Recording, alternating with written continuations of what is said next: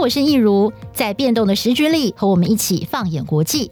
台视新闻的资深编译团队有多年专业的新闻经历，为您聚焦国际时事，带来最有深度的国际观测和新闻评析。欢迎收听，一起看世界。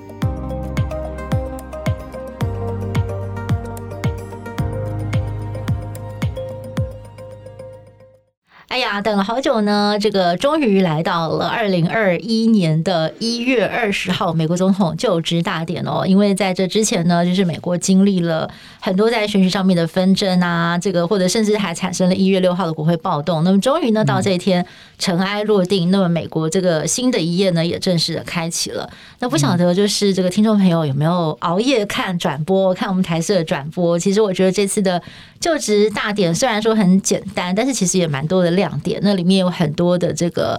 呃，意涵有美国历史的深意啦，我觉得今天都可以跟大家来聊一聊。那今天很高兴，我们节目中邀请到的是我们国际新闻中心的资深编译陈玉林，玉林哥你好，你好。哎、欸，玉林哥，其实昨天晚上很辛苦哦。我们录影的时，我们录音的时间其实就刚好是美国总统的就职大典的隔一天，然后玉林哥应该有睡饱吧？像我们现已经隔天下午三点多，希望 你有好好休息，因为应该知道你昨天忙得非常晚，这样子。是是是。对，很兴奋的，兴奋的睡不着觉，很兴奋哦，真的？为什么？因为美国好像又有一个新的未来，新的一个总统又上任了。嗯哼哼，至少我会觉得说，哎，这是之前的纷争啊，或者是动乱，嗯、大概应该是可以告一段落了哦。是那些纷纷扰扰可以对对对对对。然后美国现在新任的总统也抵定了正副总统，哎，那可以好好的赶快来处理一下美国的国政。嗯、对，我觉得所以其实全世界都还蛮期待的啦。哈，就是说美国希望可以重新的来。步上他们的轨道。好，那我们来讲一下哦。你觉得在这个就职大典当中有？哎，我觉得好几个亮点呢。虽然说很简单，这次的就职典礼应该是有史以来最简单的一次哈，因为这个新冠肺炎的关系。那玉林哥，你自己觉得你印象最深刻的？我们首先来说说什么好呢？呃，我们来看一看，就是拜登他昨今天凌晨台北时间今天凌晨他的这一篇演说有讲到哪些比较值得我们关注的一些重点，我觉得第一个重点就是他说他要当全美国的全民总统，嗯，呃，意思就是说他要团结所有的美国人跟整个的国国家，对，呃，因为拜登还提到说，因为像美国现在是什么政治的极端主义啦、白人至上主义啊，还有本土的恐怖主义兴起，嗯哼，所以好像我们前一阵子看到美国的一些动荡、很纷乱的一个一个场面。对，特别是国会山庄的那那次，对，完全被暴民攻陷。对对对对，嗯嗯、那这这个这个场面实在是太过于震撼。嗯哼，因为美国是一个这么样成熟的民主国家，成熟的民主国家，对，对对，而且它又是一个世界的领导地位的一个国家。对对，对。那第二个重点，我觉得就是拜登强调说。我们要又要为全美那些因为新冠肺炎死亡的人默哀。嗯，嗯，这幕我蛮感动的。其实那个时候，他请大家有一个在心里默念一句祝祷的话，来呃悼念这些因为新冠肺炎过世的人。然后我就看到那个摄影镜头的画面，就看到了。国会山庄大草坪前面的二十万只美国小国旗是。随风飘扬。其实那二十万只美国小国旗就是纪念四十万因为新冠肺炎过世的生命。然后还有就是，其实还有就是不能到场的美国人民。其实我看到那个风这样子吹，随风飘扬，那个画面非常的震撼，但其实很感伤，非常的感伤，就是人不在了。对对，而且你看这个数字。拜登有讲嘛？死亡人数已经是正式的超过二战当中美军阵亡战士的人数。没错，没错。对对。那还有就是，拜登特别提到说，这一次他们。呃，就职的时候，因为是贺锦丽，他的是他的副手，嗯哼，他就是创造了美国的一个历史，对，他打破了一个传统，也是创下美国史上所没有的一个记录，嗯哼，嗯哼，呃，他回忆说，在金恩博士曾经在广场上，嗯哼，就在那个广场上来说，呃，他有一个梦，嗯哼，I have a dream，I have a dream，那个就是什么，就是要种族平等，对，对，对，对，那在一百零八年之前，不是？呃，有好几千名的一些女性也是，嗯、也是在国会山庄前面的这个广场抗争，希望能够争取女性的投票权。呀呀呀！哇，我想对于那些当年在奋斗的人哦，他们如果地下有知，在一百零八年之后看到美国第一位女性副总统在此宣誓就职，应该也是会激动落泪吧？没错，没错。对对，嗯哼。那拜登讲的还有另外一个重点，就是美国他是用他的善良，来战胜了一切。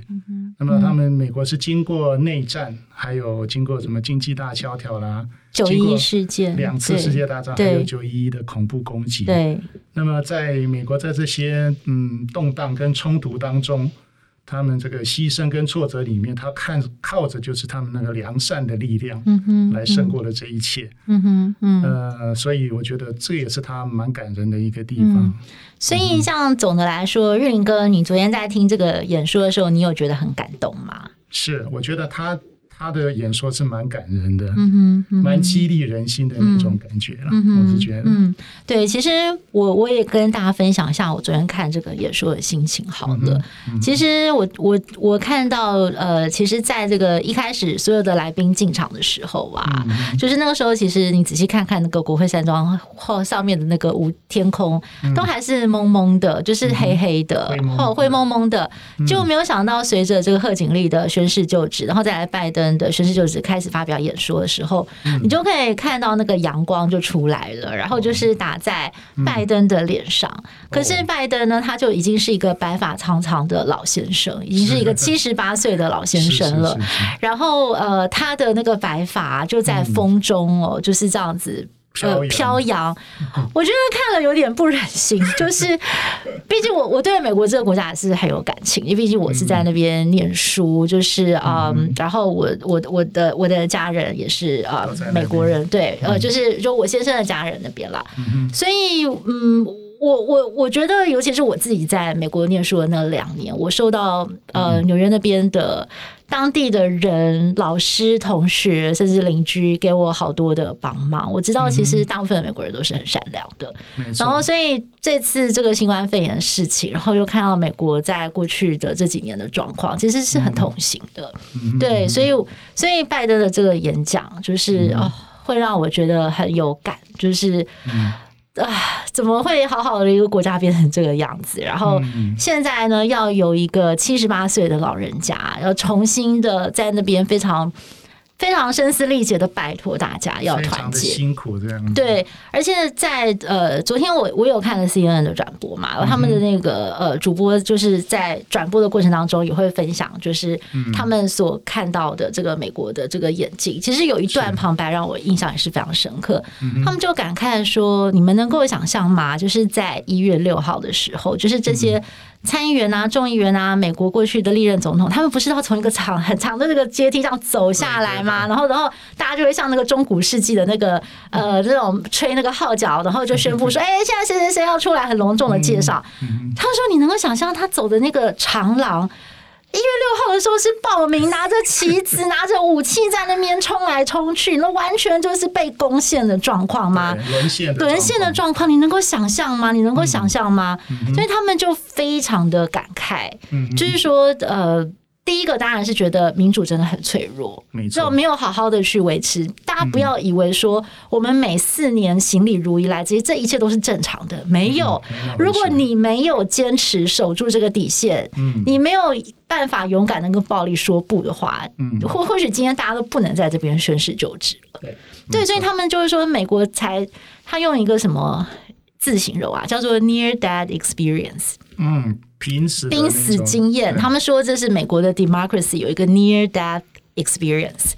对。然后另外一个评论，我觉得我印象也非常深刻。他们就是说，诶，一九七二年的时候，就是拜登第一次。当选了德拉瓦州的参议员，议员嗯、他当时开始就在这个国会山庄走来走去，走了这么多次，他也参与过好几个不同的总统的这个宣誓就职。对然后他说他在一九七二年出现在国会山庄的时候，他还是一个二十九岁的年轻小伙子。嗯、当时跟他同事的那些大咖参众两院的议员们，嗯、哇，都是。就是跟什么人共事过的呢？都是跟那些传奇性的总统，富兰克呃那个 Franklin Roosevelt，或者在更早的，然后或者更晚像杜鲁门那个时代的，对，就是都是这些德高望重。那个时候是还有美国所谓的传统美好价值的时候，就是拜登是亲眼见证过这一切的人。然后经过了这将近五十年的这个政坛的浮沉，然后看到美国的历史从兴盛然后走向现在，面对到这个空前的危机。然后现在呢，他要带着当年他就是如沐在这些呃这些这些比较老派的这种美国传统美好的政治价值，现在这个火炬交到他的手上，他要来把它传承下去，然后去告诉年轻的一代，他觉得美国传统美好的价值是什么，要怎么样去守护它，要怎么样来承先启后。哇，所以我觉得其实这次的就职是非常 dramatic。是非常非常的戏剧性，嗯哼，对，就我自己觉得这两段旁白是让我觉得非常有感触的，嗯嗯，对，其实就是呃，我觉得在这次的这个呃总统就职大典当中，还有一个亮点，就是你刚刚提到典范嘛，其实我这次也很认真的去看了美国总统的就职大典，其实我每一年都会很认真看啦，对，但是今年我觉得那种。宗教的那种情怀是特别的浓厚，特别的强烈哦。那或许也是因为我这次有特别去关注这一部分。我觉得在在我学生时代的时候，我曾经修过一门课叫做 American Exceptionalism，叫做翻成中文叫美国例外主义。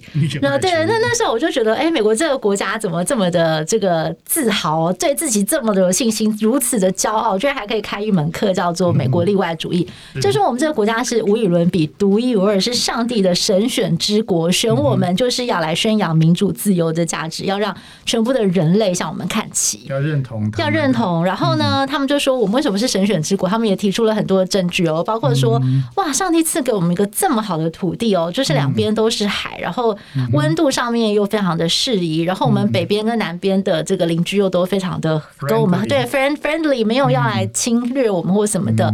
那就是我们可以在这边好好的发展，然后呢，还有就是呃，我们很多的这个移民都是从欧洲过来的嘛，就是那些清教徒啊什么的，就是其实他们也带来非常良善的个性啊，然后非常良非常美好的这个价值观哦，就是要来继承这片非常伟大的土地，肥沃的土地。是，然后。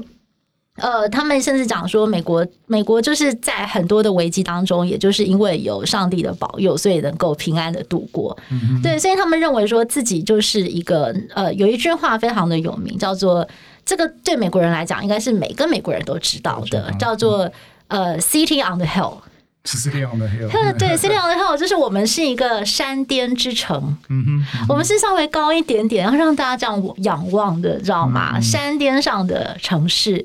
嗯、然后呢，呃，这个典故呢，呃，我昨天特别去查了一下哦，就是我稍微复习一下我这二十年前念的 课本，这个课本已经不见了，我是去 Google 一下。OK，嗯、那其实是来自于这个圣经的马太福音。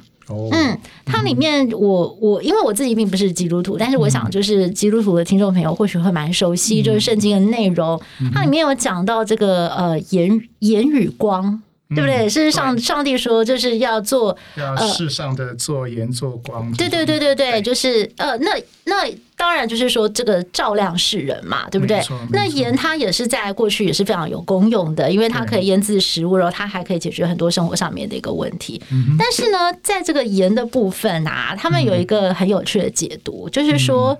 盐并不是自己要成为盐哦，但他自己的这个贤惠是因为造物主赋予他这个特殊的任务。是对，所以呢，对美国来讲，造物主上帝也赋予美国特殊的任务，就是要成为这个山巅之城，就是要成为守护民主的典范。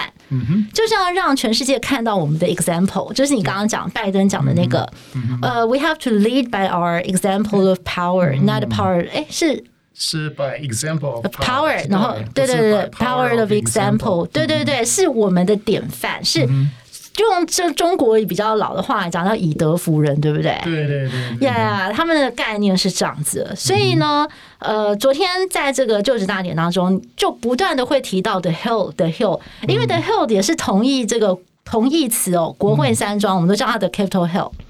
然后更更不巧的就是因为国会山庄在一月六号被暴民攻陷了。嗯这件事情其实对美国人心理创伤跟打击是非常大。我我我是昨天看到那个就是那天我才意识到这件事情的严重性，因为他们叫它的 Hill，其实就是 The City on the Hill，就是这是一个很神圣的殿堂，这是我们这是一个圣殿，这是美国人的圣殿，嗯哼，是不可侵犯的。对，然后没有想到，居然两百多年第一次被报名攻陷。是，然后呢，就是他们其中的一位主持人在这个呃演说的时候，也有提到说，在一八六零年代，嗯、其实这个国会山庄的圆顶哦，嗯、那时候还在兴建当中，但是因为南北战争爆发，嗯、一度呢，联邦政府没有想要拨款下来，就觉得说，反正现在都要打仗，乱成一团了，我们打完之后再来建吧。嗯、可是没有想到，当时的林肯总统非常的坚持，哦、我这个圆顶一定要把它盖好。因为这象征我们 keep going，我们这个国家还是 united，我们是一个国家 as one nation，我们不能说因为打仗我们就放弃，不行，我我我继续把它盖下去，就是象征。我坚持维护这个国家统一的决心，你知道吗？是，所以这就是为什么呃后来国会山庄在这个战乱当中依然就是坚持那个圆顶要把它盖好，那它就是。这在美国人的历史当中的情感实在是太深了，它代表了很多很多的寓意。对他，你看他连选选地好像都是离海拔高一点点，八十几公尺的地方。对，这里面有太多的他们历史上面对自己的骄傲、期许跟意涵了。就算被攻陷这件事情，对他们来讲真的是无法接受的，冲击太大，冲击太大了。嗯，对，所以所以我觉得在这个。过程当中，所以你可以看到说，在这次的这个总统就职大典，这个这个的 Capitol Hill 的意意向就变得非常非常的重要。是是是，我们从他们说是重新的把 Capitol Hill 夺回来了，代表说民主虽然 经过了试炼，但是美国还是通过了这一次的试炼。是是是，从拜登的一些演说可以看出，就在信仰在他们美国人的重要生活之中，他们所占有的一个分量跟一个角色。嗯、对，那么所以。像拜登，他本身是一个天主教徒，是是。那他是从爱尔兰移民过来的一个天主教信仰的一个家庭背景。嗯哼。那么他也是美国历史上第二位天主教背景的一个总统。总统第一位就是甘乃迪呀，一九零零年代的甘乃迪总统。嗯，所以其实玉林哥，你有没有注意到，他们在那个正式的总统就职大典之前是有个弥撒？嗯，对，那那个弥撒，听说他选的那个弥撒的那个教堂非常特别，他就是甘乃迪总统遇刺之后在那边举行丧礼的弥撒的所在地。是是，对对对对。然后这次拜登他也非常特别，他请到两党的领袖都一起来参加那个弥撒，就是他希望能够跨党派大家跨出和解的第一步，能够团结起来。对对对，嗯嗯，那就是因为拜登他本身这个虔诚虔诚的一个天主教徒。所以他在那个就职大典的时候宣誓的时候，他用的那本圣经也非常的特别哦。呃，因为那本圣经是他们家的呃家传之宝，是是他爸爸在一八九三年的时候带回家的。哇哦！所以那本圣经的历史起码有一百二十七年了。哦，那个是非常非常具有呃非常厚，而且那本圣经我们我们从画面上看大概。有十几公分，嗯，是他的夫人，第一夫人 Jill Biden，把他拿这个捧在手上，是，然后拜登他左手按着圣经这样宣誓的。那这本圣经其实是非常非常特别的一本圣经，因为拜登他当选参议员之后，他七次那个连任参议员嘛，每次宣誓他都是用这本圣经，是是，还有他当奥巴马的副手。在就任两任两任副总统的时候，也是用这一本。还有他过世的那个儿子博拜登，博拜登，他就任那个德拉瓦州的检察总长的时候，也是用这本圣经。哦，OK。所以这本圣经应该是他第十一次那个嗯，在这个宣誓他们家族。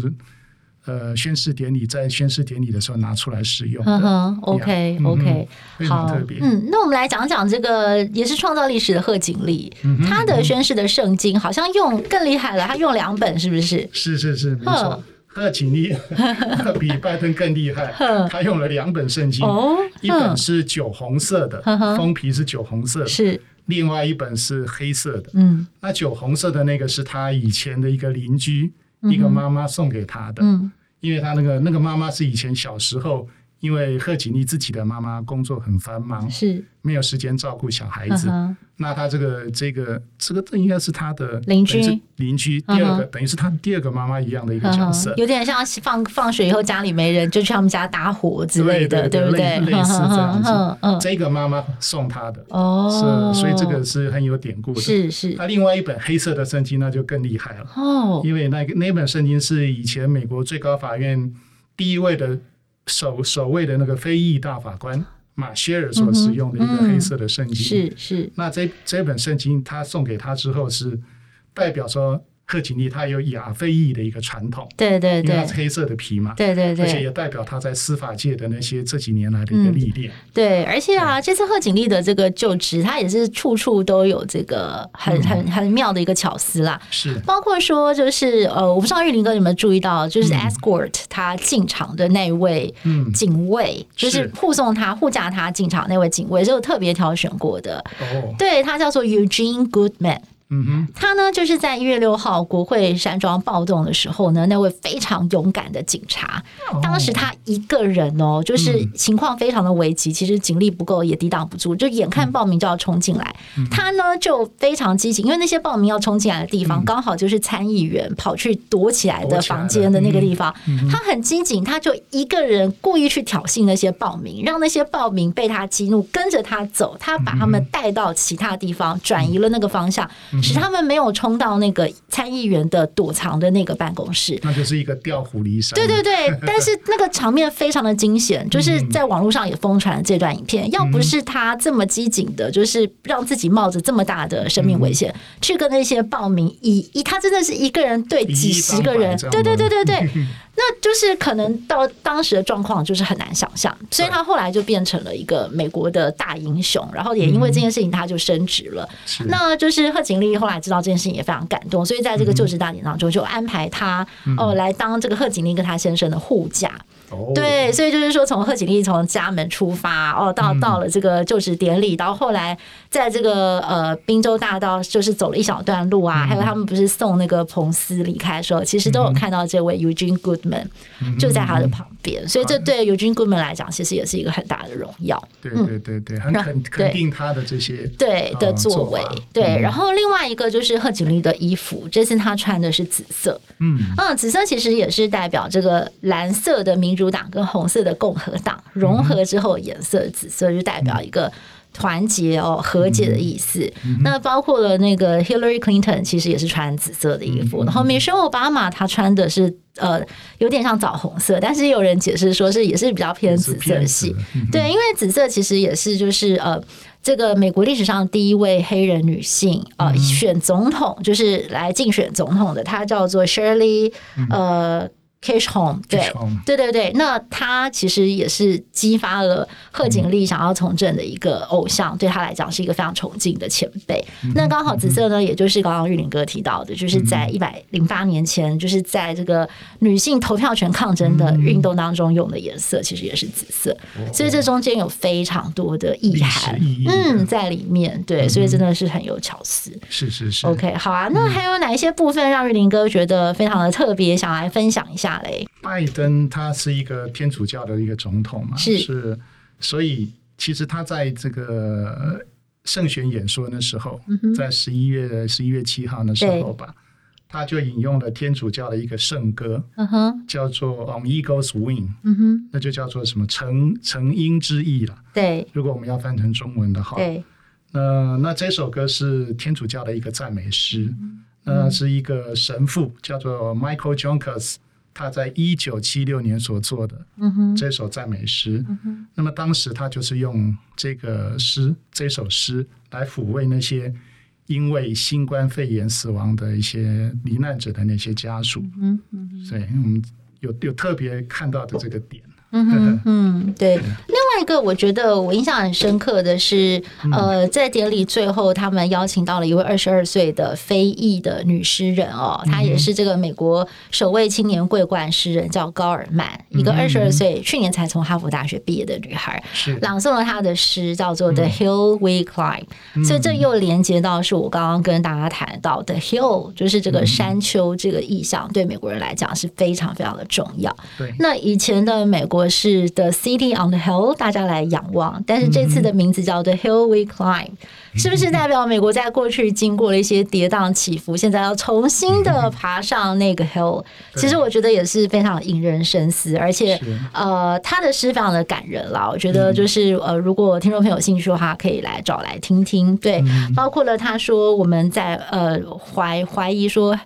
黎明到底在哪里？对不对？嗯、就是这么的黑，这么黑暗，这么黑暗看不到。他说，其实黎明一直都存在，嗯、那是我们要去找寻。对，然后他、嗯、他也是把国会山庄的那个暴动也写进了他的诗里面。对，所以他说，民主虽然被 delay 了，有点像是被被阻碍了，但是民主。最后还是还是还是胜还是胜出了，还是胜利，还是坚韧的。对，嗯、所以这是从一个年轻世代的美国人的观点来看，嗯、所以我觉得这也是蛮有传承的意味。嗯，OK，好啊，那我们这个讲完了这些比较感性的部分，我们来聊聊比较有趣的吧。是，好，我们来谈谈，哎、嗯，你觉得两场这个表演如何？Lady Gaga 跟 J Lo 的这个演出？哇，Lady Gaga 那个真的是唱的令人啊血脉喷张啊，很动容，对不对？就是他唱这个美国的国歌，对对。可是我刚刚有听到，就是我们有同事分享说，他在网络上看到说，有小孩子被 Lady Gaga 的出场吓到了。哦，为什么？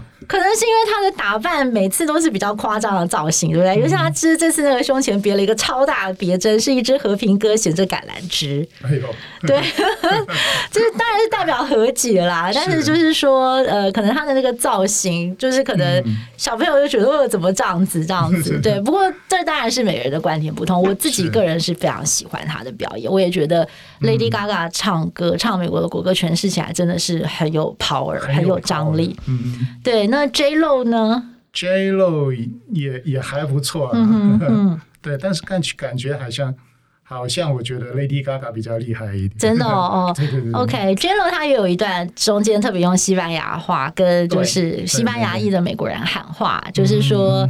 类似第一次应该是说在，在在上帝之前，就是我们 united as one nation，类似这样子，嗯、就是我们都我们是一一一，我们是一家人，我们大家都是一家人，对、嗯、对，所以我觉得 J Lo 的这个这个表演也是非常的棒，对，她老她的老公吗？是 Era 有去对不对？Ara 有去。呀！我看到他还跟奥巴马聊天，对对对对，我好像看到他有跟奥巴马聊天这样子，对对对对对，就还蛮酷的，就是大家忍不住那个就是大连还要八卦一下这样子，对对对。好久没有看到，以前很喜欢在那个看美国职棒的时候，嗯，哇，那个 Era 是那个天价的超级超级巨星，对对对对对对，嗯，哎，他们两个现在只是男女朋友还是有结婚啊？我都不知道，从来不知道他们有结婚。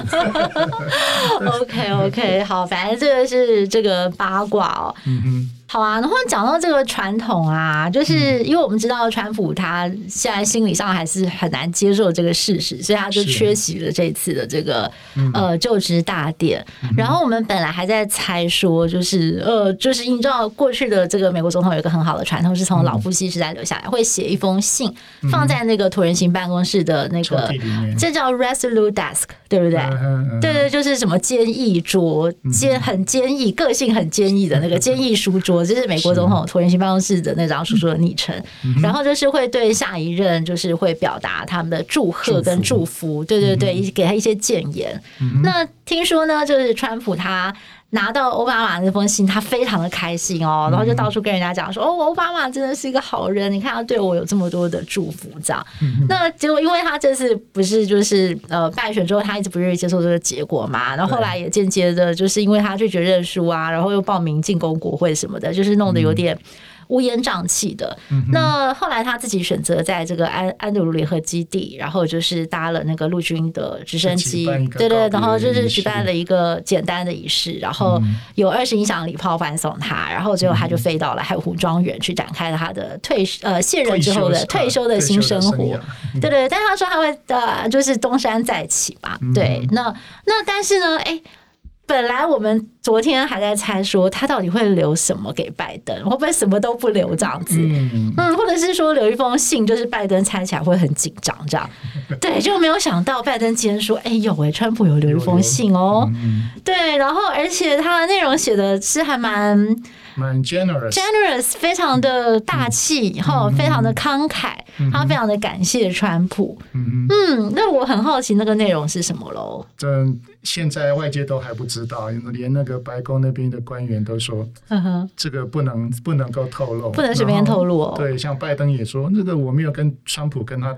呃，沟通一下，嗯、是他不能够把川普留留留留的内容告诉大家，嗯，嗯他要保密。哦，就你知道吗？嗯、就是后来我老公他刚刚就寄了一个很好笑的照片给我，他就说：“ 哎、欸，你想知道那个川普写了什么内容给拜登吗？”嗯、我觉得他们的朋友有时候直接就开玩笑，就很好玩。他说：“现在美国最新的笑话就是这个。”他说：“这封信就写一句话，嗯，Joe，嗯。” You know I won。他真正的赢家是川普，不是拜登啊。对，就是他的意思是说，川普就写了一封信，讲说：“Hey Joe。”你知道是我赢的哦，嗯、对，当然这是开玩笑啦，应该也是有人哭手恶搞，对对对对对，嗯、但是这就是一个美式幽默，我觉得还蛮好玩的。是是是，对，OK，好，那其实拜登上任之后，他要面对到的难题真的很多，完全没有蜜月期耶。嗯、是，所以玉林哥可以来跟我们聊一聊，就是这位新任的美国总统，也是这个年纪最大的美国队长，他现在面对到的美国，首先要解决到底是哪些问题？是。那么我们观察到，拜登他一上任之后，他马上就今天就签署了十七道的行政命令。嗯哼，所以他是一个见级履级的一个人，他要马上就任之后要马上来解决问题的。是，他知道时间不能拖嘛。嗯哼，那我们我们知道他现在面对的有四个四大危机，第一个就是疫情，美国的疫情现在已经烧得这么这么严重了。嗯嗯，然后第二个就是经济的问题，美国的失业率这么高。然后很多地方可能就是学校也不能上课，商店也都不能开，所以他们的经济也会面临很大的问题。对，所以拜登推出了一个叫做一点九兆美元的一个经济刺激的一个呃纾困方案。那这个方案基本上来讲，对美国是有一个很大的一个振兴的效果。然后美国的股市今天也是反映三大指数都是同步创新高嘛，嗯嗯、还有包括台股，嗯，可能因为台股也受到受到激励，激励今天还涨了两三百点，哇，大涨，对，而且台股今天是站站上一万六千点，哇哇，这个这个很不得了，对对对，对，那拜登除了这个疫情跟经济以外，还有气候。是全球气候变迁的这个问题，嗯、是他很重视的，嗯、所以他签的那个行政命令里面重新加入巴黎气候协定。呀对，那时候是川普退出的。对对对，好像去年十一月才正式退出。对对对，现在要重返，现在要重新再再加入了。嗯哼，还有第四个就是种族的问题。嗯哼，嗯哼就是美国的种族种族歧视的问题，嗯、所以他们国内会有那么多的一些冲突啊，什么暴动啊。就是因为他们的种族歧视其实还是蛮严重的，种族主义，嗯、那么他们的非裔啊、少数族裔都受到很大的一个歧视，嗯嗯、这个也是拜登他看到的，所以他、嗯、呃在这方面他推出就是继续要恢复以前奥巴马时代的那个追梦人计划，呀、嗯嗯 yeah, 就是要让那些种族的问题能够把它给。弭平，嗯哼，嗯哼，呀，这是我们看到的，嗯、他他所面临的这些问题。嗯哼，追梦人质计划指的是那些无证移民，对，希望能够加速让他们规划跟合法化，对不对？对对对。那另外，我们来看看在外交上面，这个拜登应该，拜登他重新誓言说，他希望能够美国以德服人嘛，对不对？要重新的来当这个世界负责任的领导者，是对这个愿望可以实现吗？以拜登他的外交政策的走向来讲，因为他是外交界的老兵，嗯哼，所以他的做法上面跟川普应该是完全不一样。嗯哼，川普一再强调的是美国优先，是。单打独斗，是。那拜登拜登他的路线应该就是他要结合各个盟国，嗯哼，来解决国际上的一些问题，嗯哼，像是什么伊朗的那个核核武协议的问题，对对对。还有最最重要就是那个北韩的核武的问题。嗯哼，嗯哼。那拜登要解决这个问题的话，可能就要结合日本啊、嗯、南韩，甚至中国大陆、俄罗斯，可能要恢复那种六六六方会谈。是。他们拜登就是比较要靠这种协商的机制、合纵联合，对对对，合纵联合的方式。对，那么拜登的一个想法就是，美国虽然他自己很强大，嗯哼，但在面临这么大的国际性的问题的时候，嗯嗯、他还是不能靠一国自己的力量，嗯嗯、去单打独斗，对，单打独斗。OK，哇、嗯，嗯，特别是像这个最近北韩，嗯哼。北韩那个金正恩的动作很多，对对。北韩最近不是开了一个劳动党的第八次全国代表大会，是。然后开完那个那个第八次大会之后呢，十四号的晚上，北韩马上就举办举办了一个阅兵大典，是。金正恩马上就给你举办了一个阅兵大典，哦、那个下马威，对，距离拜登要宣誓就职才不到一个礼拜，对对，对不对？对。然后。他这个阅兵大典上，他就展示了他们的一个 SLBM，、嗯、就是他们的潜潜射飞弹，嗯、潜射的弹道飞弹，嗯、北极星五号。那它的射程能够打多远是不知道，嗯，但是至少打的日本、南韩这个区域应该是没有问题的。对对，那这个区域都有美军啊，是。那搞不好他打远一点，搞不好可以打到美国的什么关岛或夏威夷之类应该也是有可能。是。那北韩。在趁着这个拜登在就职的时候，他可能会有一些动作出来。嗯哼，因为我想金正恩对于那个他的好妈吉那个谁川普，呵呵，没有当选，他心里一定是非常的不是滋味儿，很失望。对，因为川金会都已经搞了三次了，三次了，对，对不对？搞得风风光光的，哎，让北韩哈那个金正恩非常的有面子。对对。可是哎，没想到这次川普居然没有当选。是。然后一个拜登上来，他拜登对金正恩是不太客气的。啊、哦，他们向来没有好感的。对对对对对，对，然后拜登就曾经公开公开的呛那个金正恩是一个暴君，呵呵是个流氓。呵呵然后金正恩回呛拜登说：“你是个疯狗。”哦天哪，讲话都好好他们讲话都非常不客气。对对对对对。所以金正恩老早就对拜登很不爽了。嗯，嗯所以专家这个就这样子预估了，这样这样分析，嗯、他们认为说。在拜登就职之后，一直到北韩四月中的时候，有一个太阳节。嗯哼，在这一段期间，金正恩很可能会试射他的飞弹。嗯哼，很可能就是他在那个阅兵大典展示的那个 SLBM，他那个潜射飞弹。是 OK。Yeah. 好，那我们知道拜登他接下来要面对到的挑战非常的严峻。嗯、首先，一百天之内要把新冠肺炎的事情控下来，没错。哦，然后还有就是国内的经济也要救。嗯、那我觉得，在就台湾的听众朋友比较关心的是，那未来这个台美中三边关系会怎样？嗯、但是我个人的预估是，拜登可能在短时间之内还没有办法处理到这一块，对对，对。所以可能也是需要一个观察期，没错，对不对？就是说，就台湾也是需要一个观察期。那就美国跟中国呢，大概也是先来观。察一下，说这个新政府哦会会怎么样？那大家之后可能才会慢慢的去理出一个头绪。没错，对，所以我觉得这这段期间可能对这个台湾政府来讲也是蛮重要的。对对，所以我自己个人的感觉啦，毕竟就是国际新闻看了这么久，嗯，我觉得呃，当然我们每一个人可能有些人是喜欢川普，有人喜欢拜登，有川粉也有拜粉，但是我觉得呃。对台湾来讲，最重要的不是我们喜欢谁，而是就是我们台湾的政府要怎么样，不管对方谁上台，嗯，我们都可以取得一个就是真的是对我们比较有利的一个状况，维护自己的利益。对，这个才是台湾政府最应该要。谨慎处理的事情，嗯、是是是，对对对，好，所以我觉得，嗯，就是接下来真的是很值得我们来好好关注的四年。好好嗯，嗯，好，那今天非常谢谢日林哥来跟我们分享这场这个非常特别的就职大典，还有呢 带我们看门道，就是里面有很多的 mega，可能是跟美国的历史寓意上面是有关系的。是，嗯，那展望未来呢，也给了我们一些方向。那今天非常的感谢你，嗯、然后也谢谢我们的听众朋友收听。如果你有什么样的 feedback，也欢迎到我们的 IG 来留言哦。那。呃，当然别忘了每个星期六晚上九点钟，台视新闻台一起看世界。我们准时在电视频道上也会跟大家见面，那也欢迎大家持续锁定。好，拜拜，拜拜。